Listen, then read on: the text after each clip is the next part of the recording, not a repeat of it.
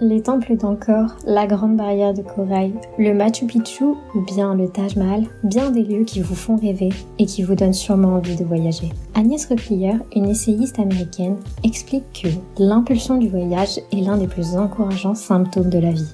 Le voyage, c'est un avant, un pendant et un après. Parfois, il est mûrement réfléchi, d'autres fois, il est réalisé sur un coup de tête. Néanmoins, ce qui demeure pour chacun d'entre nous, grands explorateurs ou voyageurs novices, ce sont les souvenirs. Souvenirs heureux, dépaysants et emplis de nostalgie. Autant d'histoires, d'images et d'anecdotes qui vous donnent envie de repartir en voyage. La situation étant ce qu'elle est aujourd'hui, il est bien plus compliqué de s'imaginer notre future destination. C'est pour cela qu'Atlas a imaginé dans le podcast J'irai où tu iras de partager avec vous nos meilleurs souvenirs de voyage.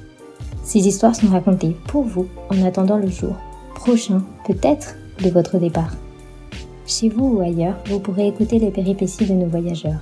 À l'avenir, J'irai où tu iras sera réadapté à destination des Égyptiens pour les aiguiller dans leur choix d'université à l'étranger. Mais en attendant, je vous laisse découvrir ces épisodes tournés spécialement pour cette semaine de campagne. Bonne écoute à tous. J'irai où tu iras